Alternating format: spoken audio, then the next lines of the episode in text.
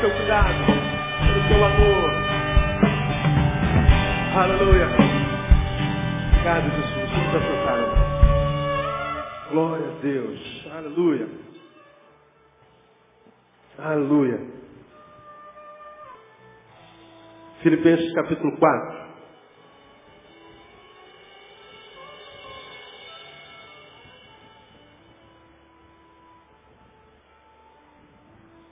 Começamos na quarta-feira passada uma, uma série de sermões baseado no versículo 30 do capítulo 4 de Efésios. E começamos falando sobre amor na quarta-feira passada, da mesma forma como nós começamos o culto dessa noite. E naquela quarta-feira nós falamos que quando a gente ama, a gente quer alegrar, quando a gente ama, a gente faz tudo para não entristecer. Quando a gente ama, a gente é capaz de ficar no prejuízo para dar lucro ao ser amado. Quando nós amamos, temos no outro uma das razões principais para a nossa própria existência, e nós queremos que essa razão da nossa existência encontre em nós um motivo de alegria e nunca de decepção, de tristeza. E como nós cremos que os filhos de Deus amam a Deus, é, deveríamos viver para fazer dele ou ou, ou para fazer com que ele se alegre sempre conosco. E aí nós fomos a é, Efésios 4,30, onde o apóstolo São Paulo, pelo Espírito Santo de Deus, diz assim, e não entristeçais ao Espírito Santo de Deus, no qual fostes selados para o dia da redenção. Ah, há aqui um mandamento, uma ordem. Não entristeçais ao Espírito Santo de Deus. Bom, uma é nós dizermos que se nós amamos, nós não entristeceremos. Não entristeceremos simplesmente porque nós amamos. Não temos interesse em entristecê-lo, pelo contrário, devemos alegrá-lo. Mas ah, acrescentamos a isso a realidade da ordem bíblica. Não entristeça o Espírito Santo. Portanto, não obedecer essa ordem é pecado entristecer o Espírito Santo é pecado. Não só porque nós geramos um sentimento que nós não gostamos de sentir, tristeza, mas porque desobedecemos uma ordem, não entristeçais. Então, entristecer ao Espírito Santo traz sempre prejuízo àquele que o entristece.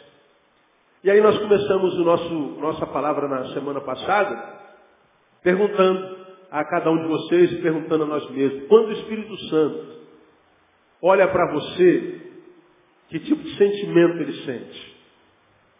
Quando o Espírito Santo olha do céu para nós, ou do nosso lado para nós, ou testemunha a vida que vivemos de dentro de nós, que tipo de sentimento despertamos nele? Alegria, tristeza.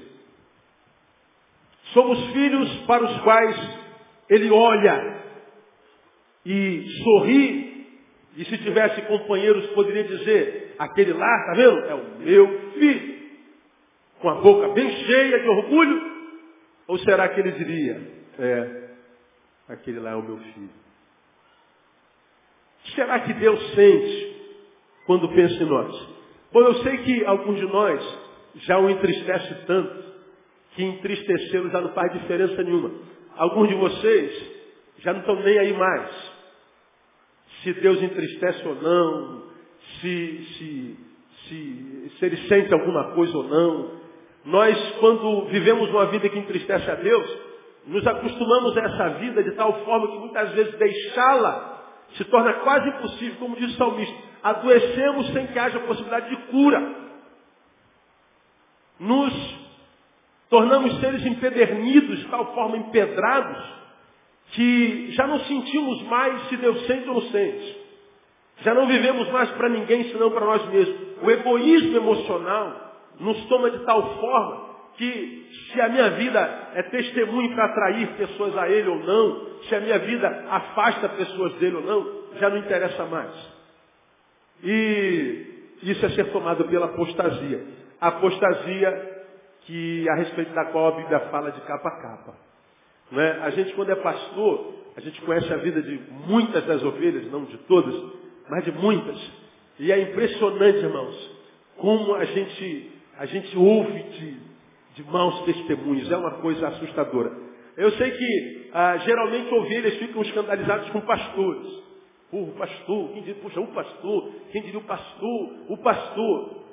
É verdade, eu sei que tem muitos pastores dando, dando mau testemunho. Você tem uma ideia, um pastor ontem que é, teve uma celeuma tão grande na sua igreja, como os outros pastores, que ele foi cercado numa rua ali em Nova Iguaçu por um carro e todo escuro com, com, com, com aquela película e saiu um cara encapuzado, botou um revólver na cabeça do pastor, presidente da igreja, e o colocou dentro do carro e o levou para uma estrada bem escura.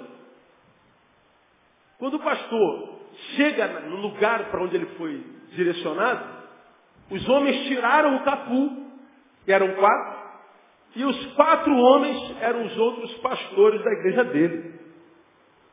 Armados. Dizendo, hoje nós só vamos lhes dar um susto. Mas se continuar com isso, a gente consuma o fato. Hoje é só para você saber do que, que nós somos capazes. Bom, eu já estou tão calejado, irmão, conhecendo os bastidores do que a gente chama igreja evangélica, que já não me escandaliza mais. Ah, por mais escandaloso que isso seja. Então acontece isso. Agora, o que nós, enquanto pastores, sabemos da multidão de ovelhas é, é pior ainda. É pior ainda. Vocês podem se decepcionar comigo, que sou um. Mas me decepcionar com três mil, ah, é, é bem mais provável.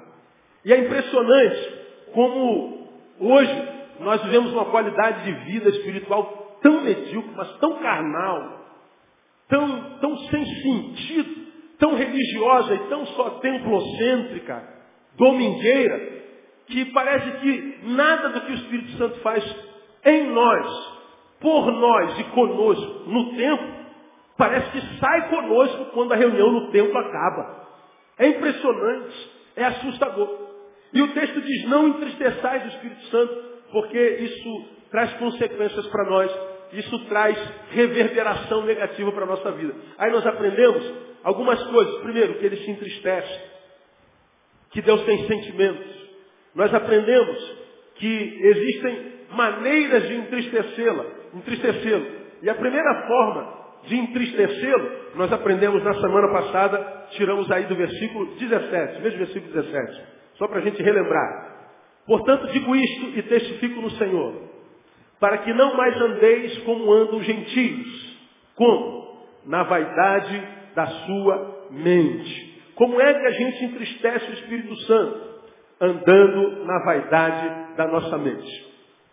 Literalmente, o texto traduzido é o seguinte, andando na futilidade dos seus sentidos. Quando é que eu entristeço o Espírito Santo de Deus? Há um, um, um comentarista bíblico chamado Alford, que ele interpretou isso aqui da seguinte forma, que para mim foi a mais brilhante. Ele entende isso como sendo o seguinte, um desperdício de todas as faculdades racionais em torno de temas indignos. Desperdício de todas as faculdades racionais em torno de temas indignos. Quando é que eu entristeço ao Senhor? Falamos sobre isso na quarta-feira todinha passada. É quando a minha mente está sempre presa em temas pequenos, em coisas idiotas, em coisas medíocres. A minha mente nunca é usada para alguma coisa grande. A minha mente está sempre envolvida com assuntos que, hum, se, a gente sabe ele ou não sabe, não muda nada. Com a tal da cultura inútil. Com papos pequenos, diálogos pequenos, pensamentos pequenos. Quando a nossa mente, que tem milhões e milhões de neurônios, tem a capacidade de produzir coisas que nem a gente sabe, mas que nunca é usada para produzir coisas grandes. É gente que está sempre presa em mediocridade. Quando a nossa mente é usada aquém da sua possibilidade. E como a gente encontra com gente assim no caminho? Que você chega perto, tenta conversar dois minutos, não sai nada bom. Conversa dez horas, não sai nada bom. Está sempre envolvido com coisas pequenas, com coisas medíocres, com coisas que não edificam. Sempre usando a mente para se preocupar com a vida dos outros, com a fofoca da vida dos outros, com o que os outros fazem, com o que deixa de fazer. Passa pela vida 30 anos. Você pergunta em qual projeto você já se meteu, que em se metendo abençoou a vida de alguém. Nada, o cara nunca usou a mente para nada, o talento para nada, a boca para nada, a saúde para nada, a juventude para nada. Ele não serve para nada. E de repente é como aqueles da nossa geração que vive sentado no MSN, tecendo. Aí se você sentar para ver os tecimentos dos que são viciados em internet, por exemplo, você vai ver os papos que tem lá. Senta para ver os papos do seu filho na internet. É só merda. Escandalizou? É isso. Tem nada que preste. Senta com um grupo de gente jovem. Hoje, pode ser até nas universidades, dificilmente você encontra alguma coisa que edifique. Achar uma pessoa que quando a gente está perto, produz alguma coisa que nos abençoa, que nos edifique. Que a gente vai embora pensando, caramba, você sabe que eu nunca pensei nisso, cara. Ele tem razão. Alguém que fale alguma coisa profunda que quem sabe se deixa em crise. Rapaz, no início eu me escandalizei, mas o que ele está falando tem sentido. Aí tu chega em casa e tem vontade de voltar a falar com ele. Tu tem vontade de almoçar com ele de novo, de jantar com ele de novo. Por quê? É porque ele é bonito? Não. Porque ela é bonitinha? Porque ela é gostosinha? Porque ele é um tesãozinho? Não. É porque ele usa os neurônios, o cérebro, ele tem conteúdo. É porque depois que ele entrou na minha história, a minha história melhorou, enriqueceu. Ora, a Bíblia diz, palavra do mesmo apóstolo São Paulo, que nós temos a mente de quem? Não ouvi. Vós tendes a mente de Cristo. Agora, pega os crentes que você conhece, e a partir do conteúdo deles, como é que você analisa é a mente de Cristo? Essa é a mente de formiga. Porque não sai nada. Irmão, quando você desperdiça a sua capacidade intelectiva, quando você vive aquém da sua possibilidade, você está entristecendo o Espírito Santo de Deus. Porque quando eu não uso minha qualidade vital, minha qualidade racional, eu deixo de receber muito do que Deus planejou para mim desde o ventre da minha mãe. Quando eu não me capacito para receber as grandezas de Deus, eu não estou falando de dinheiro nem de coisa, estou falando de vida, de qualidade. Quando eu não me preparo para receber isso, eu vivo aquém da minha possibilidade. Quando eu vivo aquém da minha possibilidade, eu estou impedindo Deus de gerar vida na minha vida. E quando eu impeço Deus de gerar vida na minha vida, eu vivo uma vida que não vale a pena ser vivida. Deus se entristece. Bom, falamos sobre isso na quarta-feira passada. Se eu fosse você, este sermão de quarta-feira passada eu pegaria e ouviria. Hoje, eu quero mostrar uma outra maneira de entristecer a Deus. Está no versículo seguinte, no 18. Veja o que Paulo diz aí. Entenebrecidos no entendimento, separados da vida de Deus, pelo que? Lê para mim. Não ouvi. Pela ignorância que há neles, pela o quê? Dureza do coração. Vou perguntar mais uma vez. Entenebrecidos no entendimento, separados da vida de Deus pela ignorância que há neles, pela dureza do coração.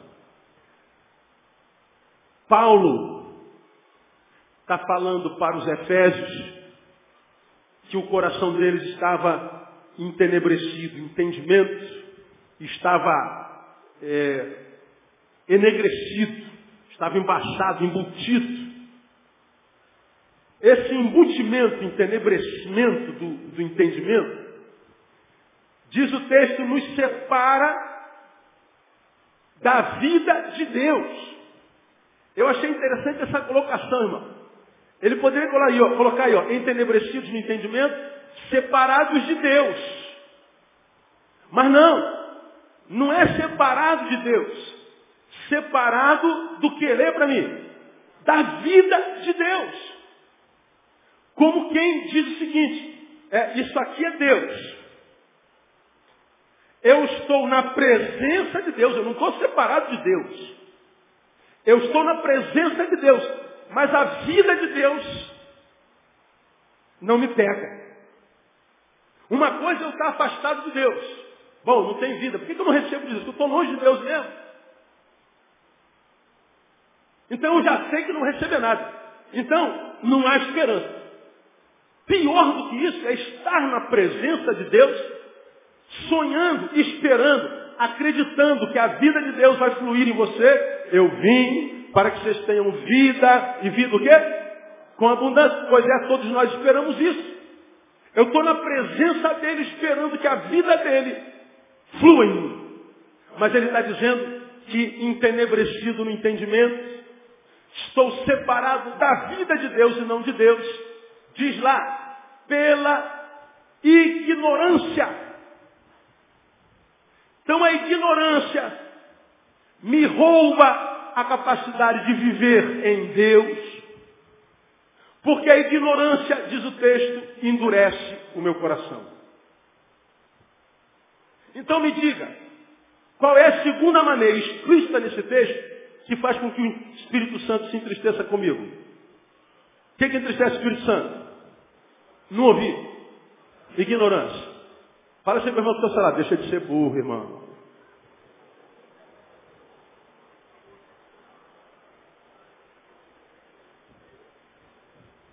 Ignorância. Muitas vezes nós falamos para alguém, pô, você é um ignorante. E muitas vezes usamos o termo equivocadamente. Ignorante, porque o cara foi grosso, foi um cavalo, deu um coice. Isso é ignorante. O grosso, o cavalo, não tem a ver com ignorante. É aquele que ignora alguma coisa. A palavra deveria nem ser pejorativa. Todos nós somos ignorantes em alguma matéria. Estou aqui olhando o filho da, da, da irmã Rita, com essa camisa horrível do Flamengo. O moleque é um cabeção, oficial da aeronáutica, piloto de caixa. Primeiro lugar da turma. Brincadeira, o moleque não é brinquedo não, não vai respeitar. Aí você fala assim, pô, esse cara é muito inteligente. Eu sou um jumento. Pô, pastor, tirei centésimo nono lugar. Entrei como que pelo fogo. Pois é, é especialista em caça. Agora vou voltar de sentar no meu gabinete, vamos falar sobre psicanálise. Bota sentado com a doutora Alcideia, vamos falar sobre cardiologia. Ou então você pega a, a, a cardiologista, essa menina é cabeçona, é médica. Bota para falar sobre caça. Bota ela sentada lá no, no lugar do, do, do piloto do avião. Mas o bicho nem se mexe. Por quê? Porque o cardiologista é ignorante quando o assunto é caça. O caçador é ignorante quando o assunto é neurologia. Todos nós ignoramos algum assunto. Mas o texto aqui está aludindo a uma ignorância que tem a ver com as coisas do Espírito. Tem a ver com o conhecimento de Deus. Uma ignorância que só nos é imposta por falta de esforço. Uma ignorância que ninguém precisa ter caso não quisesse ter. Há algumas, alguns conhecimentos que, que, que alguns de nós não temos destreza nisso mesmo. Há alguns aqui que são doutores em matemática. Nós temos um cara aqui que é pós-doutor em matemática. Temos um cara na igreja, dois ou três, que são doutores em química. Meu Deus, é loucura. O cara vê um número matemático, ele fica, ah meu Deus, é matemática. Ele, ele vai para o céu. Agora, quantos aqui odeiam matemática? A grande maioria. Eu passei assim, irmão, em matemática e química. Ah, se a média era 7, eu passei com, com 6,99,9 e o 00,1 foi graça do professor. Nunca aprendi matemática, eu não sei nada de química, eu não sei nada de física. Sabe aquela tabelinha que a gente tinha que decorar? Eu não sei mas nenhum.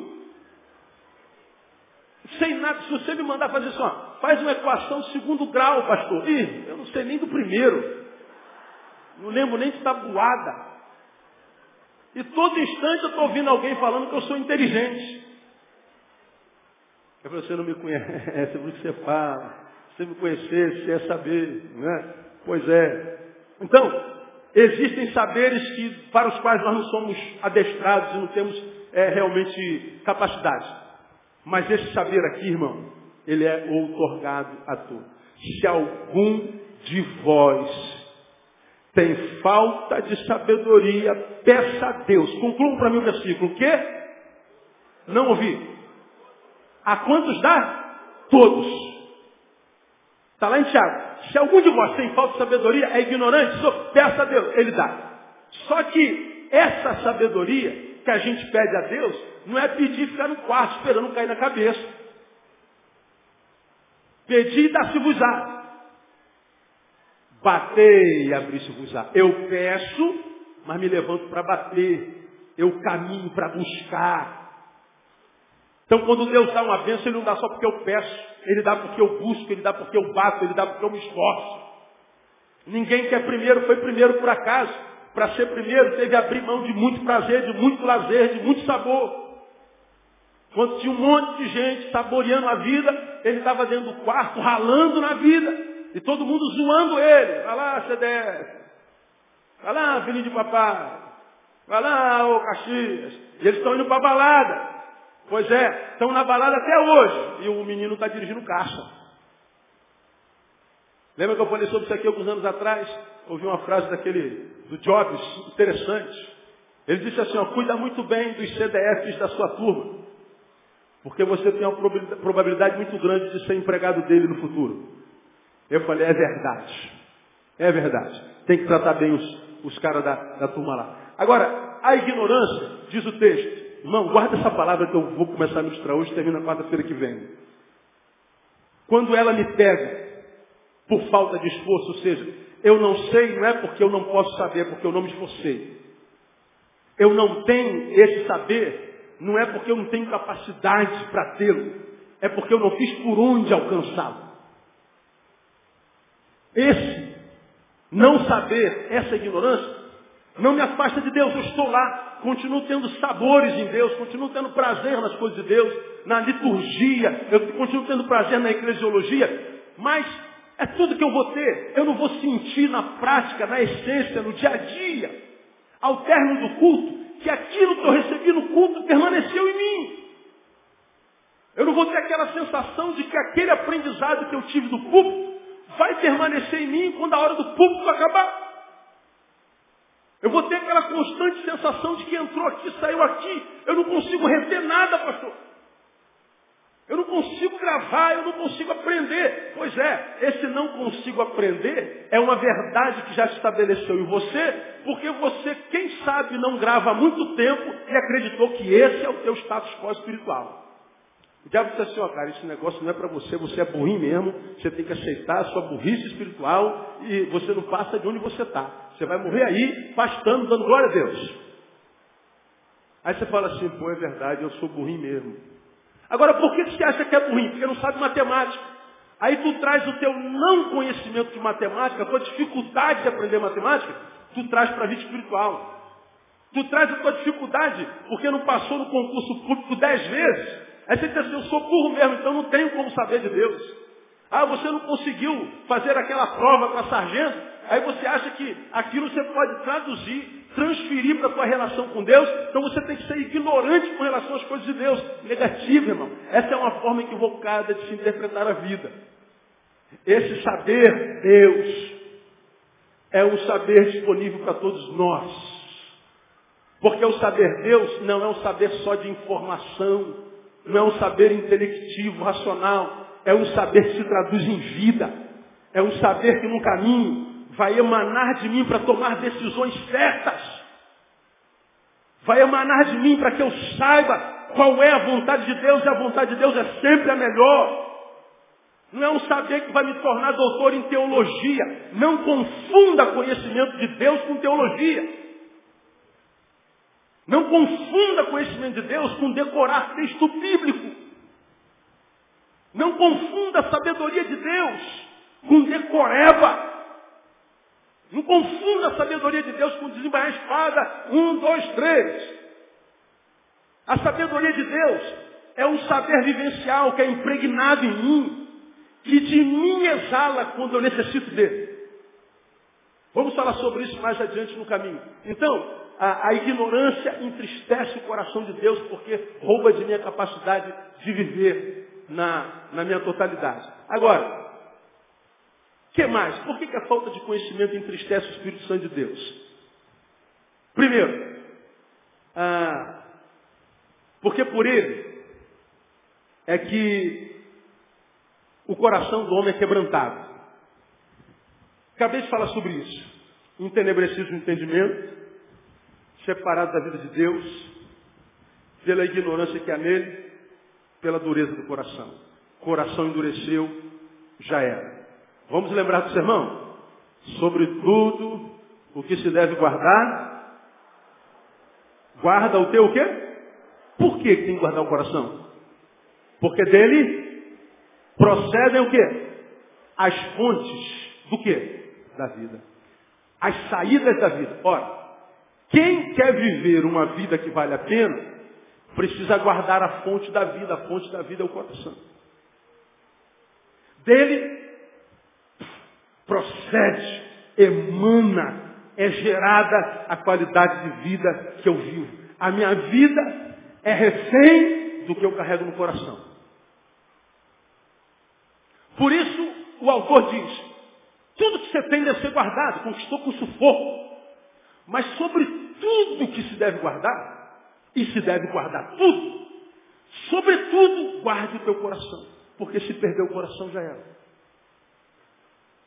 Esse texto está dizendo que uma das formas de perdê-lo é pela ignorância, pela falta de sabedoria.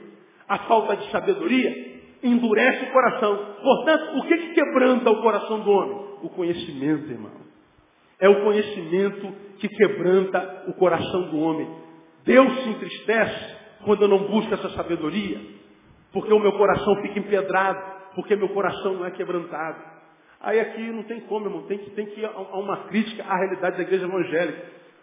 Hoje a igreja evangélica só fala de vitória, de vitória, de vitória, de vitória, de vitória, de vitória. Deus tem uma bênção para você, uma bênção para você, uma bênção para você, uma bênção para você. Deus vai mudar a sua vida, vai mudar a sua vida. Essa semana nós temos a campanha das doze primícias, uma bênção para cada mês. Deus vai abrir as janelas, Deus vai abrir as portas, teus inimigos vão cair, tudo vai acontecer de bom sobre você. E você vai ouvindo essa historinha em todo lugar que entra. E a gente gosta. Quando a gente ouve uma palavra que fala a respeito da minha vitória, é glória para todo lado. Aleluia! Essa igreja, aleluia! Essa igreja tem poder. Agora, quando a gente ouve uma palavra que toca na nossa ferida, estou gostando dessa igreja não. Essa igreja não fala em vitória. Essa igreja não fala em, em, em eh, semana da vitória. Essa igreja não tem campanha. Tem um casal que foi embora da nossa igreja há pouco tempo. Casal 71 do Cacilda. Uh, uh.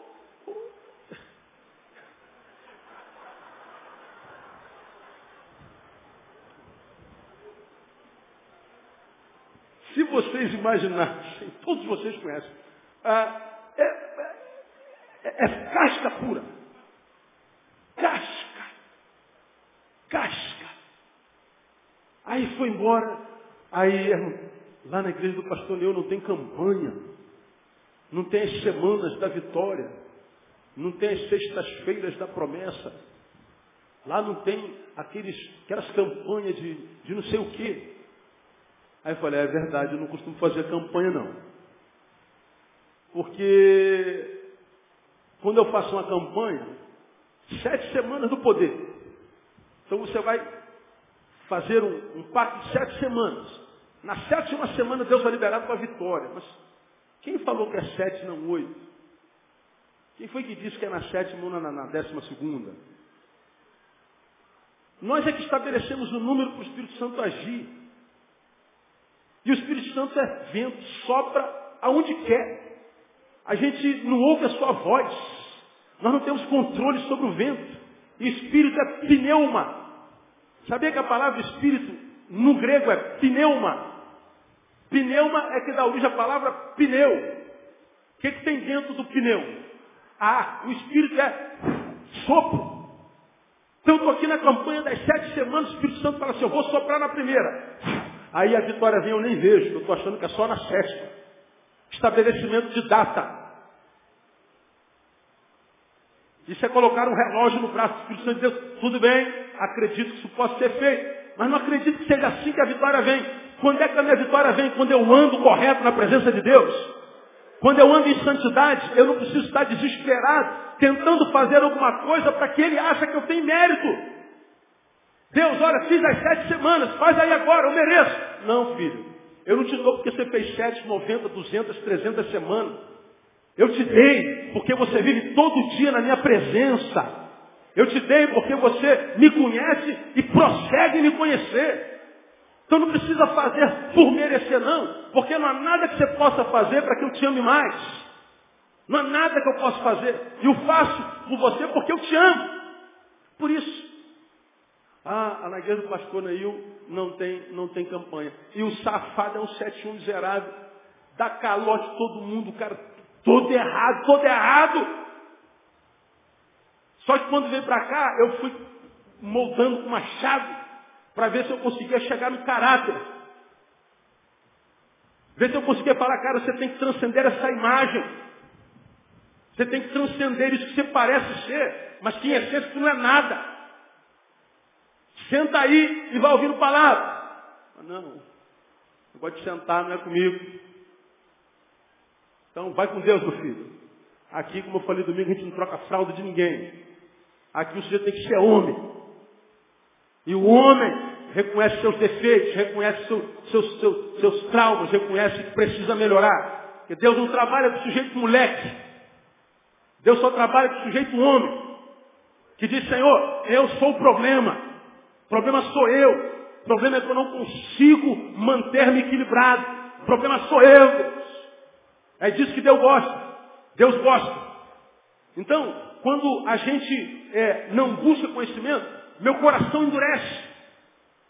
Perco a capacidade de me quebrantar diante do Senhor. Agora, por que não me quebrantar é um problema grave? Primeiro, porque o coração quebrantado é o pressuposto basilar, básico, para a ação de Deus na vida de um homem. Quer ver? Abra sua Bíblia em Salmo 51. Você vê, comecei no conhecimento, estou no quebrantamento. Quebrantamento, conhecimento, tudo a ver. Olha o Salmo 51, você conhece muito bem esse salmo aí. Versículo 17. Você já abriu? Diga amém. O sacrifício aceitável a Deus é o que? Lê para mim. O espírito quebrantado. Leia o restante comigo. Ao coração quebrantado e contrito, leia não desprezarás a Deus. Então vamos fazer um sacrifício para Deus? Vamos. Vamos subir um monte 15 vezes. Vamos fazer um sacrifício para Deus? 90 semana da vitória. Vamos fazer um sacrifício para Deus? Vamos aumentar a, a, a, oferta. Vamos dar, esse mês é dízimo, é, é vízimo. 20% ao Senhor. Vamos fazer um sacrifício. Ele está dizendo aqui, filhos, o sacrifício que eu quero de vocês é um espírito quebrantado um coração quebrantado, filho, eu não consigo desprezar.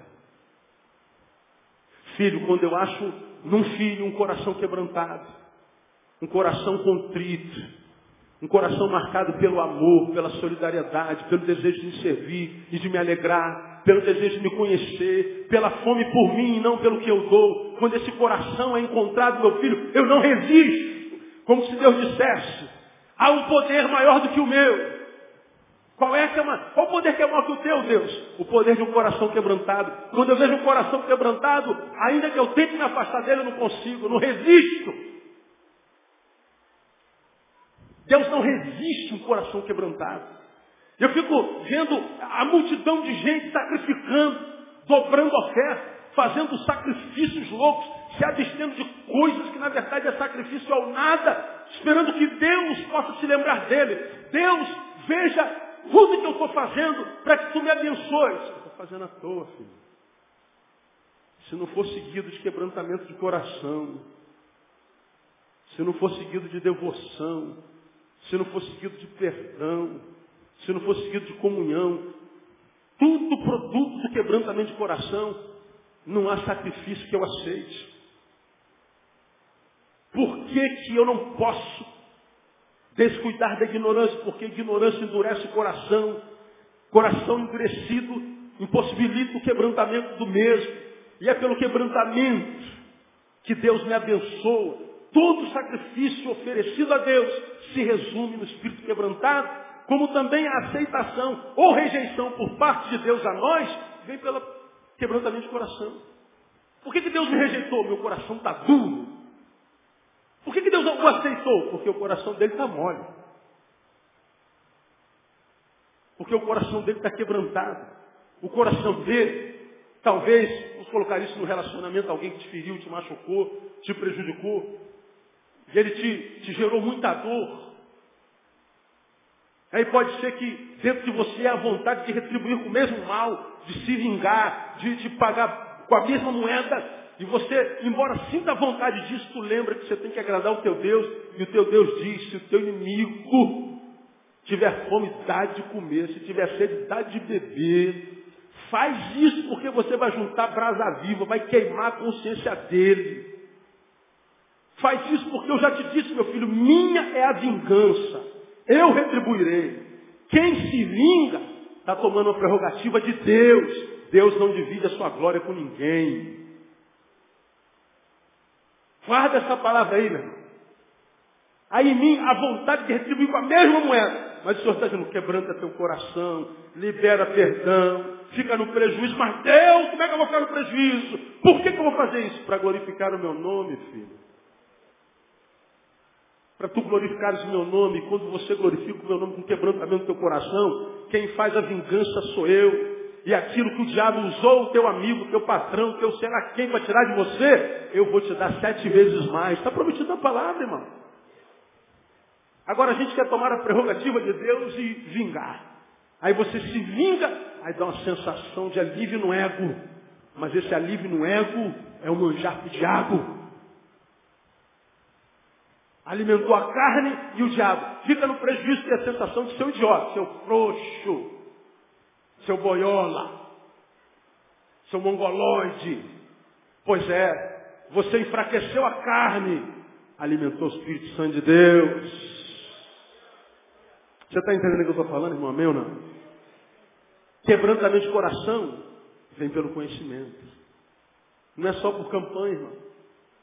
Não é só por, por dom.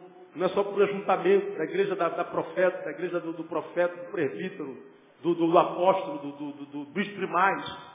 Não é atrás de, de evento, não, é de quebrantamento. Então, é, é, a falta de conhecimento que cresce no entristece o Espírito Santo, porque é pelo conhecimento que o coração é quebrantado. E o coração quebrantado é o pressuposto basilar para a ação de Deus na vida de um homem. Segundo, porque o coração quebrantado possibilita, aqui, guarda aí, a ação preventiva de Deus. Repita após mim, ação preventiva. Fala, preventiva. Guarda aí, preventiva. Salmo 34. Abra tua Bíblia no Salmo 34. Volta um pouquinho aí as páginas.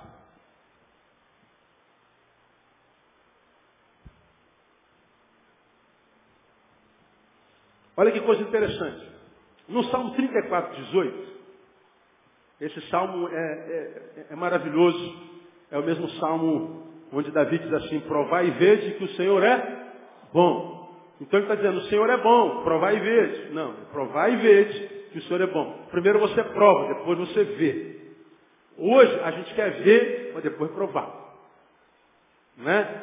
Então o cristianismo é a única coisa no mundo que, que, que só mostra o produto depois que você paga. Paga com a fé. Aí o produto aparece. Geralmente em qualquer outra força a gente tem que ver o produto, acreditar no produto, examinar o produto para depois pagar. Não, não. Primeiro você paga, depois você vê. Paga com a tua fé e você vai ver a manifestação de Deus. Prova o Senhor. Aí você vai ver a bondade do Senhor. Agora, a gente quer ver a bondade do Senhor para crer que Ele é bom. Esse salmo é tremendo, mas não é sobre isso que eu quero falar. Quero ir lá no 18. O mesmo Davi que escreveu que o Senhor é bom, diz no 18 o seguinte: Perto está o Senhor. Bom, vamos olhar o bico. Se a gente terminasse aí, seria legal. Diga assim, o Senhor está perto. Diga glória a Deus. Não é bom saber que o Senhor está perto? É ou não é? Oh, aleluia. Agora, vamos continuar o versículo. Perto está o Senhor de quem? Leia. Dos que têm o coração quebrantado e salva quem? Os contritos de espírito. Perto está o Senhor dos que têm coração quebrantado. Agora vamos falar desse perto aqui, lembra? Perto todo mundo está. Quem está com o coração duro e quem está com o coração mole. Agora, em quem dos que estão perto a vida de Deus alcança? Só quem está com o coração quebrantado. Não adianta estar tá perto, só. Não adianta estar tá na igreja, só. Não adianta vir para a campanha, só. Não adianta subir um monte só, tem que quebrantar coração. Você vai ter o Senhor perto, gerando vida sempre. E mais, Ele não fica perto parado. O texto diz que Ele salva. Isso é uma ação preventiva. Você vai caminhando debaixo dos dardos inflamados do maligno. Você vai caminhando e o leão fica rugindo ao teu redor, querendo te dar uma tragada. Mas o Senhor está perto do que tem coração quebrantado e salva você do leão, do dardo inflamado. Ele vai preventivamente guardando você. Ele vai te livrando de dores. Ele vai te abstendo do insuportável. Ele age preventivamente sobre a sua vida. Quando eu não tenho o coração quebrantado, parece que eu estou na presença de Deus, mas é como se eu estivesse na presença de, sei lá, de um bicho desse qualquer que as nações adoram aí. De um santo desse aí, de um Deus desse que tem olho não vê, nariz não cheira, boca não fala, ouvido não ouve, braço não, não abraça, perna não anda. A gente muitas vezes vive uma vida que parece que, embora a gente diga que esteja servindo a Jeová de Sebaô, Deus dos exércitos, parece que a gente está adorando tranca-rua. Está tudo trancado, meu. Parece que a gente está servindo a mulambo, a vida está uma mulambeza só. Como? Como que pode uma desse? Tem a ver com quebrantamento, irmão. Quebrantamento que vai sendo gestado, gerado em mim, à medida que eu conheço o Senhor. À medida que eu desenvolvo intimidade com Ele, não é com a religião, não é com a denominação, não é com a igreja local, tudo isso é importante. Mas sobretudo com ele na intimidade do quarto, na intimidade do dia a dia. Numa relação que independa de liturgia, de hora de culto, horas de, de celebração. Uma vida que cultua não só na quarta e no domingo, mas cultua todo dia, o tempo inteiro. A vida é uma liturgia. Mesmo quando escorrega na banana, cai, levanta, pede perdão, Senhor, pô, vacilei, foi mal, desculpa aí, vou tentar de novo. E ele vai celebrando ao Senhor todo dia. Ele quebrando o coração, tem ação preventiva de Deus. E por último, para a gente terminar hoje, o coração quebrantado possibilita a ação restauradora de Deus. Diga, restauradora. A primeira ação qual é? Pre preventiva. E a segunda? restauradora. Salmo 147, abre aí.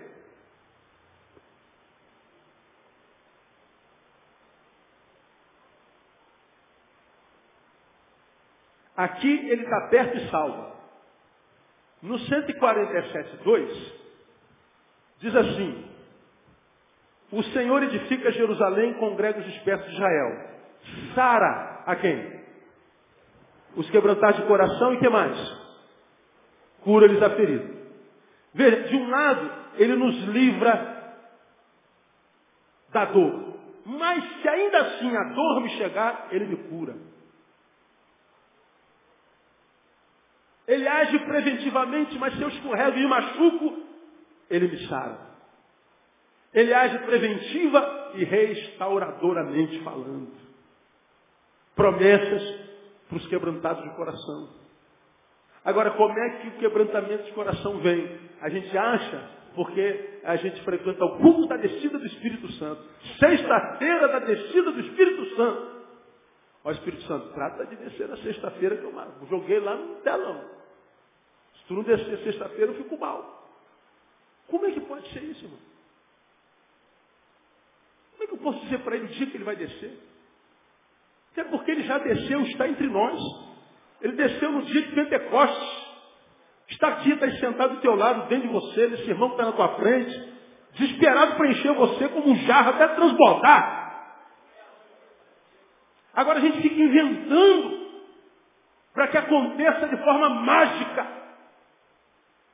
Vai acontecer por causa daquele irmão, daquela irmã, por causa daquele homem que tem poder, daquele homem que veio dos Estados Unidos, aquele homem que veio da África, aquele irmão que foi macumbeiro, agora demais, tem poder, tem experiência. E a gente vai atrás dos homens para que através dos homens aconteça comigo. Deus está dizendo, acontece contigo por causa de você. O intercessor, meu filho, entre você e eu é Jesus. Eu posso ser uma bênção na sua vida. Você pode ser uma bênção na vida de alguém. Aleluia. Mas eu não posso depender desse alguém para que eu seja abençoado.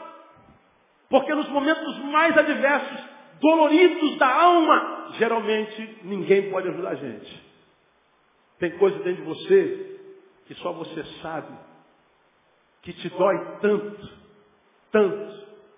E dói mais porque você não pode falar muitas vezes nem com seu marido. Você não pode falar nem com a sua esposa, você não pode falar com o seu melhor amigo. Está aí dentro, está aí, escondido, te carcomendo. Há quanto tempo? Você acha que Deus não tem poder para te abençoar nisso? Só porque ninguém pode saber? Tem, irmão. Tem. Deus tem poder, os olhos do Senhor estão em todo lugar. Perto está o Senhor de todos que o invocam em verdade. Eu louvo a Deus porque eu tenho pessoas do meu lado que são bênção na minha vida, canal de Deus na minha vida, são instrumentos de Deus na minha vida, me ensinaram muita coisa, que foram pontes de Deus para comigo, para que coisas de Deus chegassem à minha vida, mas eu não posso depender deles. Eu não posso esperar por eles. Eu não posso estabelecer a geografia da bênção. Eu moro aqui em Relengo e eu soube que tem alguém lá em Niterói que é abençoado. Vou eu para Niterói dizendo, há uma geografia da bênção. É Niterói.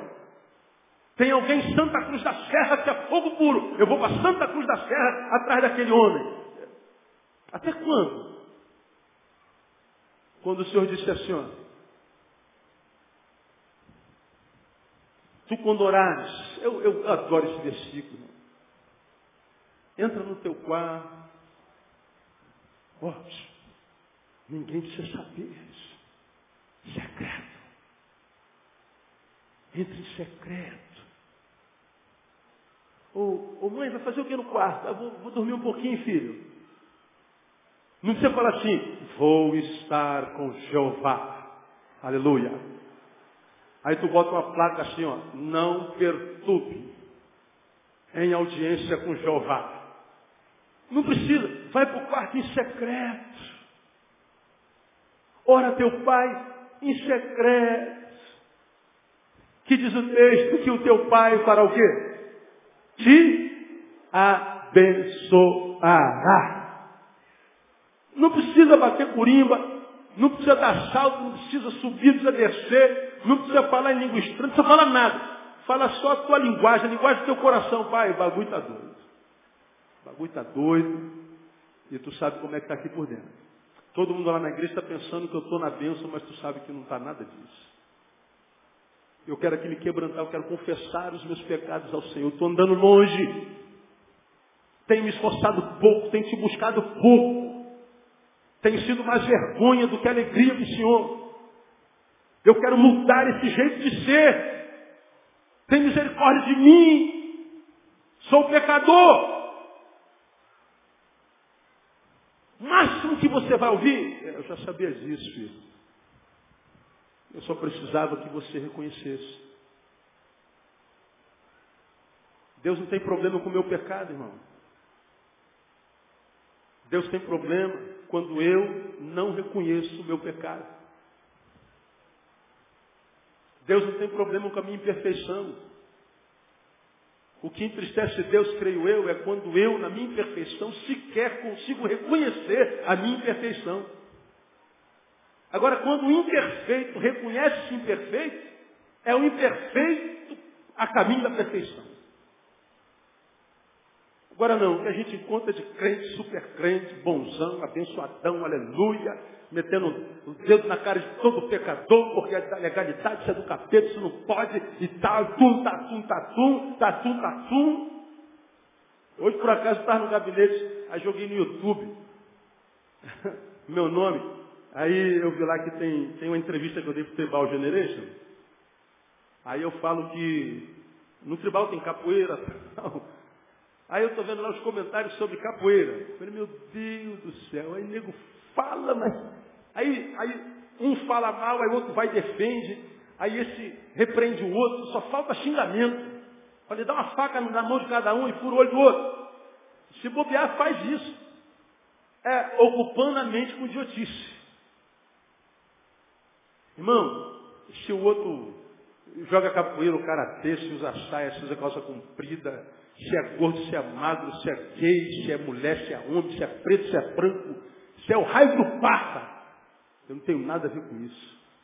Eu tenho que amá-lo porque Jesus morreu por ele e Jesus o ama.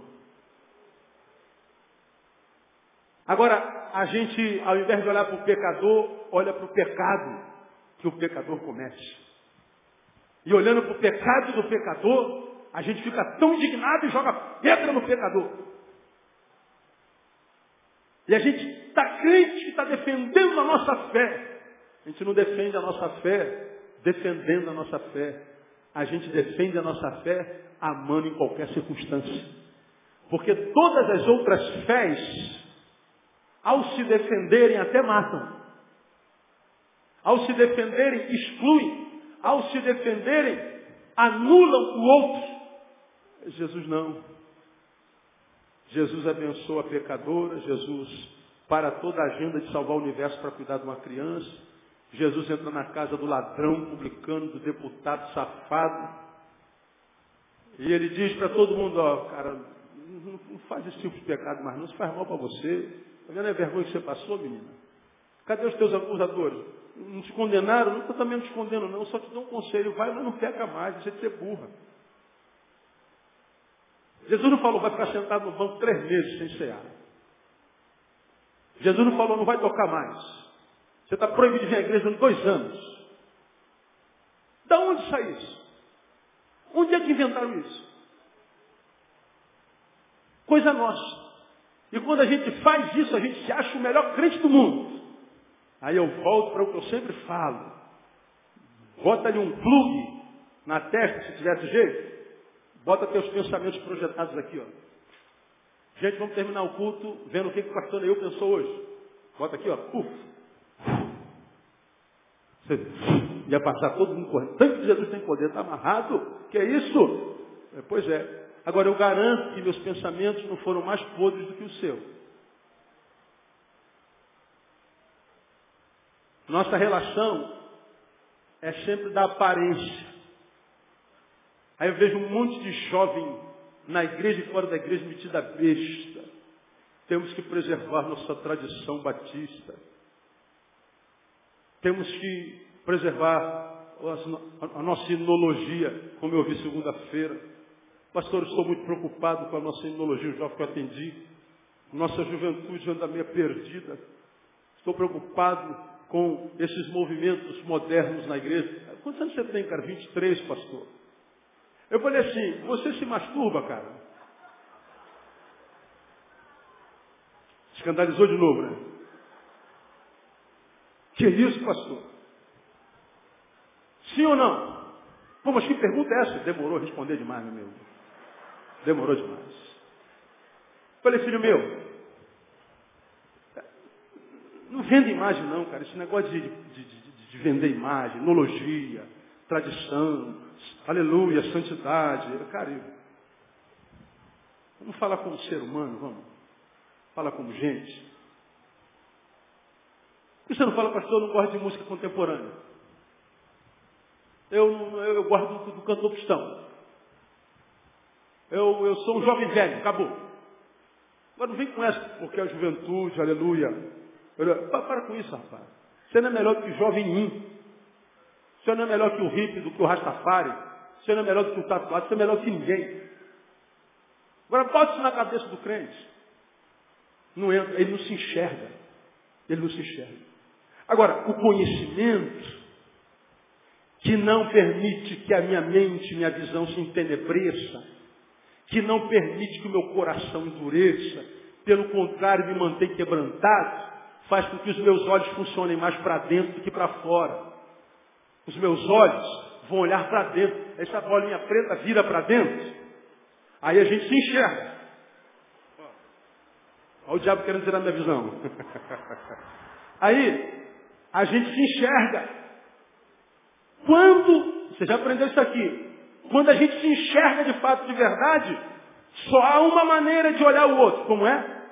Com misericórdia. Como Isaías. Quando Isaías viu a glória de Deus, entrou debaixo da luz de Deus, ele se enxergou. E a primeira palavra que produziu, ai de mim, Senhor. Eu sou um homem de puros lábios, habito no meio de um povo de lábios impuros. Eu tenho visto a tua glória. Quem se enxerga só diz, ai de mim. Nunca, ai de ti. Quem se enxerga só diz, tem misericórdia. Não diz, olha o leito, irmão.